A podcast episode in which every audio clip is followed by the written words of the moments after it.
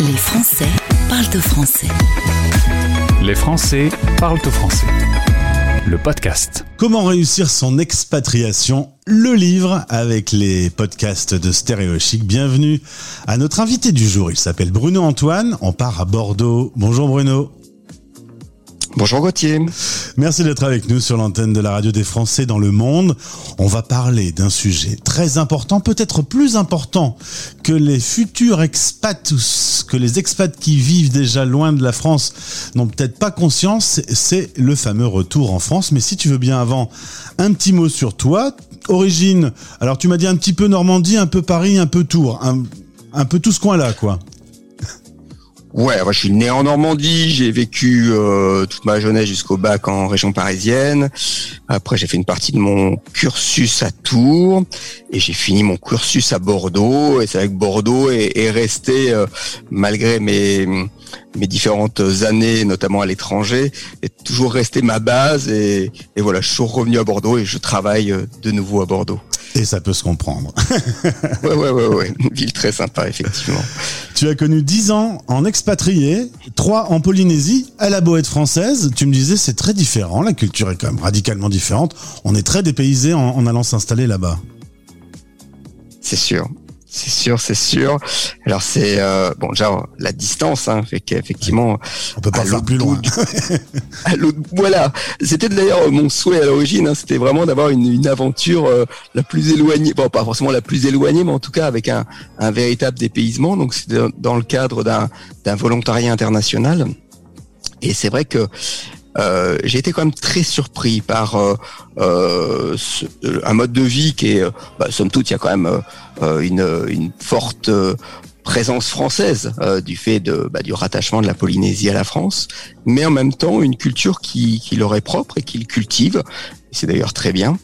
il y a bien sûr bon, une langue locale, hein, le le maoi que de, de, plus en plus de jeunes justement pratiquent. Mais derrière cette langue, euh, j'ai bien compris qu'il y avait euh, d'autres enjeux qu'il y a, qui, qui s'y passaient, notamment euh, euh, une compréhension du monde qui n'est pas forcément la même, une, en tout cas une appréhension du mmh. monde. Et bon, tu, on a déjà traité, enfin tu as déjà parlé avec d'autres personnes de cette question de l'interculturalité, mais c'est vrai que là, j'ai eu de nombreuses expériences vraiment qui ont été euh, qui ont été marquantes et je pense qui ont été euh, qui ont voilà marqué durablement mon, mon, mon projet professionnel et qui font qu'aujourd'hui encore je travaille sur euh, des questions en lien avec avec l'expatriation, avec euh, l'approche de l'autre et euh, notamment si je peux me permettre une petite anecdote, hein, c'est le, le, la question du, du temps qui est très présente euh, ou très absente, ça dépend, dans certaines cultures et dans, certaines langues, notamment des langues asiatiques comme euh, comme le, le, le, malais ou le enfin, l'indonésien et, euh, et les, les maoris. Le futur n'existe pas. Ah. Donc en fait, pour se projeter, si tu veux dire que demain tu vas faire quelque chose, eh bien voilà, tu vas utiliser le présent et tu vas utiliser un adverbe comme demain pour indiquer que c'est une action qui se passe dans le futur. Alors ça paraît anecdotique, on se dit tiens c'est marrant, comment font-ils pour vivre euh, comme ça sans utiliser euh, de temps euh, de temps futur? Mais ça correspond bien aussi à leur mode de vie, c'est que ce sont des gens qui ne se projettent pas forcément beaucoup dans le futur. Et lors de remise de diplôme par exemple, j'avais eu l'occasion effectivement, donc moi je m'occupais de de formation professionnelle. Et euh, à l'issue de la formation on invitait donc les, les jeunes et les moins jeunes qui avaient suivi cette formation à recevoir le diplôme. Alors il y avait la, la presse locale il y avait euh, il y avait des élus. C'était un, événement un petit peu euh, officiel. Alors nous en France bien sûr on n'aurait pas loupé un moment comme ça. Eh bien pour cet événement et c'est arrivé plusieurs fois donc c'était pas anecdotique euh, pas mal de candidats n'étaient pas présents. Donc en fait euh, bah, on, s'enquiert après pour savoir bah, mais où sont-ils passés? Pourquoi ne sont-ils pas venus? Ah bah euh, Taomi, il est parti pêcher avec son oncle ce jour-là pourquoi est-il enfin je sais pas c'est quand même bizarre alors qu'il y avait la remise des diplômes mais ça se comprend tout à fait justement parce que euh, partir pêcher c'est tout à fait concret. Euh, on va voilà on va ouais, avoir de quoi manger ou vendre un poisson. Par contre un diplôme bah, c'est un diplôme qui servira un bout de papier, plus tard un bout de papier exactement. Et ça voilà des exemples comme ça il y en a il y en a euh, à foison alors que donc voilà ce, cette, cette, absence de de de, euh, de, de référence de référent euh, en termes langagiers qui, qui induit des comportements. Par contre quand il est question de décrire le coucher de soleil soleil ou l'état de la mer, là, on a 20-25 mots, alors que le français est, très pauvre à ce niveau-là. Donc ouais, le dépaysement était était vraiment total. En plus, à l'époque où, où j'y étais, hein, je veux pas faire mon vieux, mais bon, c'était quand même le, le début d'Internet. Il y avait quand même l'Internet, bien sûr, depuis un moment en Europe, mais bon, fallait câbler ces, ces îles qui sont très éloignées. donc, on était vraiment dans une situation d'isolement. Aujourd'hui, je pense que la Polynésie a vraiment a vraiment évolué euh, et elle s'est connectée au monde à travers Internet. Donc ça, ça change quand même la donne. Mais ça n'empêche pas, quoi qu'il en soit, effectivement, des différences culturelles majeures on entend directement ta passion pour euh, l'interculturalité et, découvrir que chacun dans le monde ne vit pas de la même façon que nous. Ben, c'est une obligation quand on est expat de pouvoir ouvrir un peu euh, son cerveau et, comprendre l'autre. Euh, on signale aussi que tu as fait 7 ans au Pérou. Là, tu étais en pleine Amazonie. T'aimes bien les endroits où tu es très très très loin de Bordeaux finalement c'est vrai que j'ai choisi un endroit qui était où là le seul moyen d'accéder à la ville où je vivais, qui s'appelait euh, Iquitos, qui est une grosse ville, hein, qui serait presque une, un petit Bordeaux en, termes de, taille de population. Euh, la seule moyen d'y accéder, c'est par des fleuves, euh, dont le fleuve Amazon, euh, qui sont voilà très très longs parce qu'ils sont ils ont ils, serpentent donc dans, toute la toute cette partie de, forêt, donc ou en avion ou en, ou en bateau. Donc effectivement pas de route, on est on est vraiment très isolé. Alors là c'était pas forcément un, un choix de m'isoler, mais en tout cas ça a été une expérience de vie également très euh, très surprenante et très apprenante. Aujourd'hui, tu euh, travailles chez Pôle Emploi International, alors euh, qui va peut-être changer de nom d'ailleurs du coup, c'est possible. Est-ce que tu peux nous présenter Pôle Emploi International? Alors peut-être qu'un certain nombre d'expats connaissent déjà, mais pour ceux qui ne connaissent pas, comment on, on connaît mieux les offres d'emploi, notamment pour ceux qui veulent partir travailler à l'étranger? Alors c'est vrai que c'est quelque chose qui n'est pas forcément très connu. Et c'est dommage. Et grâce à toi, on va pouvoir en, parler. Ça fait plaisir. Euh... Alors, faut savoir que la préoccupation de l'emploi à l'étranger est une préoccupation ancienne de la part du service public de l'emploi. À l'époque de l'ANPE, il y avait déjà un service et je m'y étais rendu moi-même parce que j'avais justement déjà un attrait pour la zone d'Amérique latine. Et euh, il y avait un, à Bastille, il y avait un, un bâtiment dédié euh, que partageait l'ANPE international et l'Office des migrations internationales. Après, quand euh, il y a eu la, fusion avec euh, avec la CEDIC, il y a eu un, un service qu'on appelait Pôle Emploi International.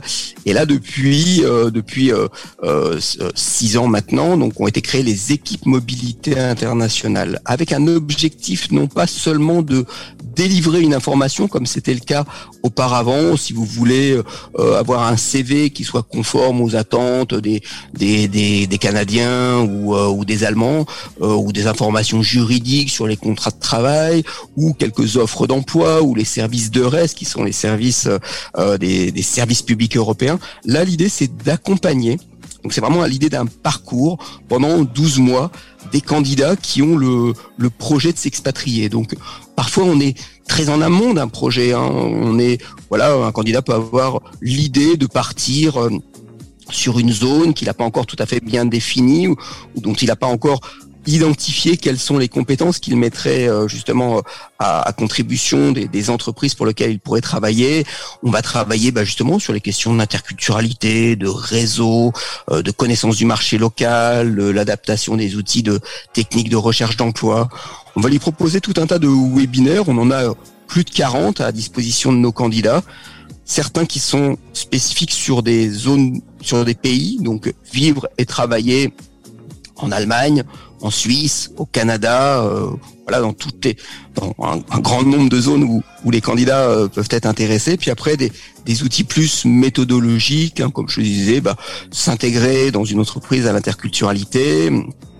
Euh, les techniques de recherche d'emploi spécifiques sur la zone Asie ou sur une zone anglo-saxonne, des thématiques liées aux atouts et aux stratégies qu'on peut mettre en œuvre par rapport à une recherche internationale, euh, 3 minutes pour convaincre, euh, l'optimisation de l'utilisation des, des, réseaux sociaux, dont, dont LinkedIn. Donc voilà, c'est vraiment l'idée d'un accompagnement. Et il y a effectivement aussi, tu le mentionnais, la partie offre d'emploi. Pour les entreprises, pour les deux. voilà. pour ceux qui recherchent un emploi, mais les entreprises aussi qui veulent se développer euh, à l'international peuvent aussi passer par Pôle Emploi international. Tout à fait. Donc des entreprises qui sont à l'étranger, des entreprises très souvent françaises, hein, parce qu'il faut qu'elles connaissent Pôle Emploi pour se dire tiens, je passerai bien par euh, par ce job board pour euh, essayer de enfin de voilà de, de capter des, des, talents français qui pourraient venir travailler dans mon pays. Ça peut être aussi le cas d'entreprises étrangères qui, qui ont besoin de candidats français au regard de des compétences spécifiques. Alors ça peut être lié à la la, la, la, la, restauration, l'hôtellerie, et qu'on a par exemple un employeur en Australie qui est chocolatier et qui tous les ans nous diffuse une offre d'emploi par rapport à, voilà un candidat qui aurait un, un, BEP ou un CAP euh, pâtisserie avec une, une, spécialisation chocolatier. Ça peut être aussi des entreprises qui, euh, qui travaillent avec le marché français, donc ont besoin d'un candidat qui parle le français. Il y a beaucoup d'entreprises qui se sont installées euh, en Irlande, par exemple, du fait euh, de certaines facilités euh, fiscales. Je pense à beaucoup de, de GAFAM, par exemple, hein, Airbnb ou PayPal, Amazon, tout un tas de boîtes comme ça, mais qui, ont besoin de candidats, enfin de, de, de, salariés, de collaborateurs qui qui, qui renseignent les leurs clients qui sont sur le marché français. Donc ça, c'est vraiment intéressant parce que ça permet à des candidats qui maîtrisent pas toujours forcément avec excellence une langue étrangère, d'aller travailler dans un environnement étranger.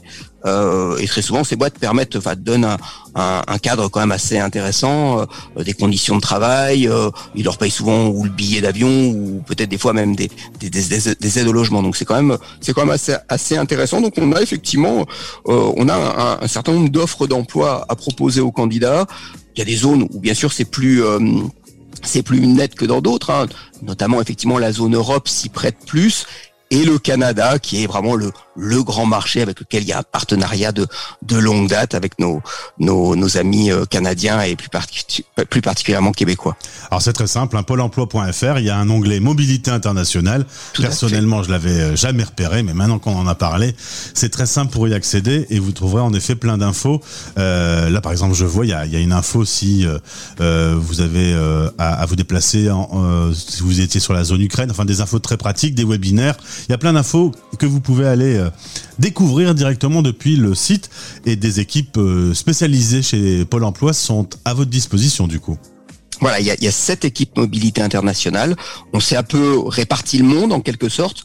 Moi, l'équipe dans laquelle euh, j'interviens, donc qui est basée à Bordeaux, elle accompagne surtout les candidats qui ont un projet de mobilité en Asie ou en Océanie.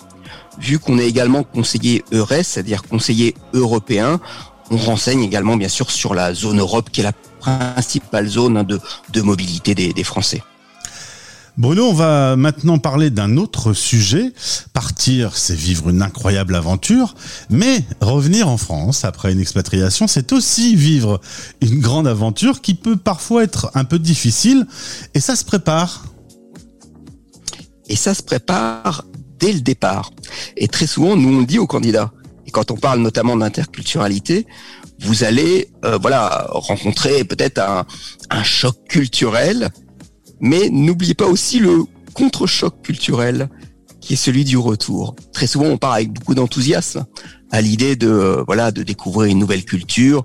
Je pense notamment aux jeunes qui partent sur des, des programmes vacances-travail ou des, ou des VIE, euh, qui voilà sont plein ils vont, ils sont souvent un petit peu encadrés, et puis c'est voilà, il y a, y a, y a l'idée de un petit peu d'aventure. Mais ils oublient que bah, quand ils partent surtout deux ans, ça peut même être trois ans hein, dans le cadre de, l'Australie, dans le cadre du PVT, le retour peut être un petit peu compliqué. Et ce que l'on conseille de faire, c'est vraiment de, de, j'allais dire de prendre des notes. Alors ça fait peut-être un peu old school, mais je pense que bon, il y a certains qui vont utiliser un blog, euh, voilà, ou d'autres d'autres formes euh, de euh, pour se mémoriser effectivement ces différents moments personnels et professionnels qui vont euh, nourrir cette, cette expérience à l'étranger. C'est un petit peu comme quand on part en vacances. Quand tu reviens de vacances, on dit alors qu'est-ce comment s'est passé tes vacances? Oh, T'as plein de t'as plein d'exemples, d'illustrations pour dire il s'est passé ça, ça, ça. Si on te demande euh, peut-être euh, un mois après, où là les, souvenirs sont plus vagues. Tu te souviens de quelques quelques moments clés. Et après, bah, c'est bien d'aller regarder les photos que tu as prises pendant les vacances pour te rappeler effectivement de certaines choses qui, qui, étaient un petit peu euh, tombées aux oubliettes. Donc euh, voilà, l'idée c'est de, de, bien préparer euh, son départ et de préparer déjà un petit peu son retour. On sait si on part en général du moins euh, le, contrat qu'on signe ou le visa qu'on va obtenir permet de savoir si on part sur du six mois, du un an ou peut-être plus longtemps. Et si c'est plus longtemps, un des premiers conseils que l'on donne, c'est ne coupez pas vos liens avec la France. Je parle pas de la partie famille, bien sûr, ça c'est propre à chacun, bien sûr, de, de nourrir des, des, des relations, de, de, continuer à le nourrir avec avec sa avec sa famille, mais aussi les relations euh, euh, sociales, les relations professionnelles, et notamment à travers les réseaux sociaux, avec euh, LinkedIn ou d'autres réseaux. Euh, ça, je pense que c'est important parce qu'on sait qu'on va revenir.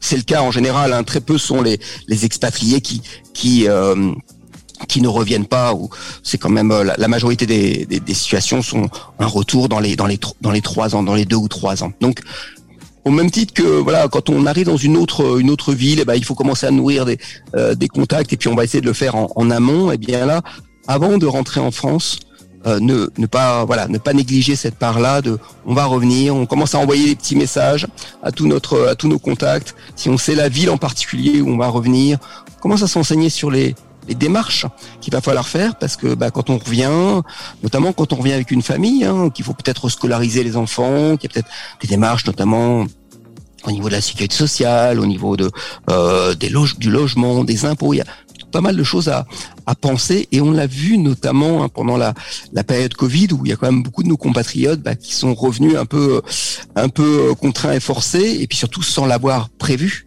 Et là, euh, bah, on a on a vu des gens qui étaient dans des situations parfois de de grandes difficultés. Parce que là faut parer à plein de à plein de priorités trouver un logement. Euh, moi je voilà si je peux prendre mon, mon exemple personnel après sept ans euh, euh, à l'étranger bah, quand on revient eh bien c'est compliqué trouver un logement sans avis d'imposition, ah sans feuille de paye. Ça, on a déjà évoqué plusieurs fois. Hein. On, on, retire son compte bancaire, mais pour avoir un logement, il faut donner euh, euh, son RIB, mais on peut pas avoir son RIB parce qu'on n'a pas de logement. Enfin, on, on, arrive dans toute la partie un peu administrative qui peut être douloureuse. Donc, ça dit bien à quel point il faut s'y préparer, quoi. Tout à fait. Ouais, ouais, ouais. Alors il y a, y a, des outils maintenant hein, qui sont à disposition, notamment le, le ministère de l'Europe et des Affaires étrangères met à disposition un site sur le retour de mobilité qui est très bien fait, hein, qui permet justement de, de cocher un petit peu en disant bon ça c'est bon, ça c'est bon. Après il y a tout ce, ce, dont je viens de te parler. L'idée c'est de, de, ne pas couper les, les, les liens et de et dès qu'on sait qu'on est sur une phase de, de, retour dans les dans les prochains mois, bah de réactiver ce ce réseau là. Euh, L'idée, c'est commencer à préparer effectivement son CV. Hein. Dans certains pays, effectivement, les CV sont comme de très différents. Là, il va falloir euh, valoriser cette expérience à l'étranger. Alors, très souvent, les candidats disent bon, voilà, je maîtrise une une nouvelle langue étrangère, euh, je suis plus autonome. Et ça, reste, ça, en tout cas, l'autonomie, ça reste un, un terme assez euh, général. il faut essayer. Hein. Euh, d'y mettre des mots derrière. Et euh, les langues étrangères, c'est très bien. On sait que les Français sont pas forcément très très bons euh, en langue, mais bon, il y a quand même énormément de, jeunes et de moins jeunes qui, euh, qui, qui parlent des langues étrangères. Donc ça ne suffira pas comme atout. Donc il faut bien, même sur une expérience qui n'est pas une expérience que professionnels. Là, je me, je me réfère aux, jeunes qui partent notamment en PVT, hein, qui, qui partent aussi en vacances, qui font un road trip. Mais il va leur arriver tout un tas de choses dans cette dans cette cette expérience de vie qui peut durer un, un à trois ans. Ils vont être confrontés à des situations euh, des fois complexes. Euh, ils vont des problèmes euh, à la douane, des problèmes de migration, des voilà, et qu'il va falloir résoudre. Et ça, c'est euh, des qualités qui vont développer, hein, des, des, aptitudes, euh, et ça va faire appel aussi à, à l'intelligence émotionnelle. Hein. C'est c'est une des une des soft skills qui est aujourd'hui tellement importante pour beaucoup d'employeurs, hein, parce qu'ils sont attachés bien sûr à des compétences techniques, mais on le dit toujours, les compétences techniques, on peut toujours les apprendre. Il y a pour ça justement la formation tout au long de la vie. Par contre, tout le côté soft skills, j'ai envie de dire qu'on l'a ou on l'a pas, et on, l'a d'autant plus. Enfin, on va. Il y a des, moments dans notre vie où il va y avoir des, des accélérateurs, des boosters, où justement ces soft skills, on va les mettre en œuvre et on va pouvoir justement après les indiquer sur notre CV et essayer de les valoriser. Alors ça, c'est vraiment un exercice qui est pas toujours très simple. Nous, on anime un atelier justement sur le retour de mobilité. Et beaucoup des candidats qui, qui reviennent en France ont, rapidement euh, euh, le, le, souhait de repartir, soit qui ne se sentent pas euh, compris ou ils se sentent pas si bien que ça quand ils reviennent en France parce qu'ils se disent bon c'est pas la France c'est quand même compliqué euh, on vivait quelque chose de beaucoup plus simple. Et puis en plus très souvent il y a il y a cette difficulté à retrouver un emploi ou à retrouver une situation qu'on avait qui était parfois bah voilà c'est assez heureuse, on va dire. et, et, donc, on les retrouve très souvent sur les projets de mobilité. Et c'est ce qu'ils nous disent. Ils nous disent, moi, les employeurs, ils, comprennent pas que je suis parti pendant euh, tant d'années euh, euh, et, j'ai du mal à, faire comprendre que parce que j'ai fait là-bas, c'est c'est ça a beaucoup de valeur et ça pourrait intéresser une entreprise. Donc l'idée, c'est de mettre des mots sur ces compétences. Et il y a un outil justement dont, dont je vais te parler qui, est très bien fait. C'est une application qui s'appelle Aki. Alors c'est pris, ça s'écrit A KI.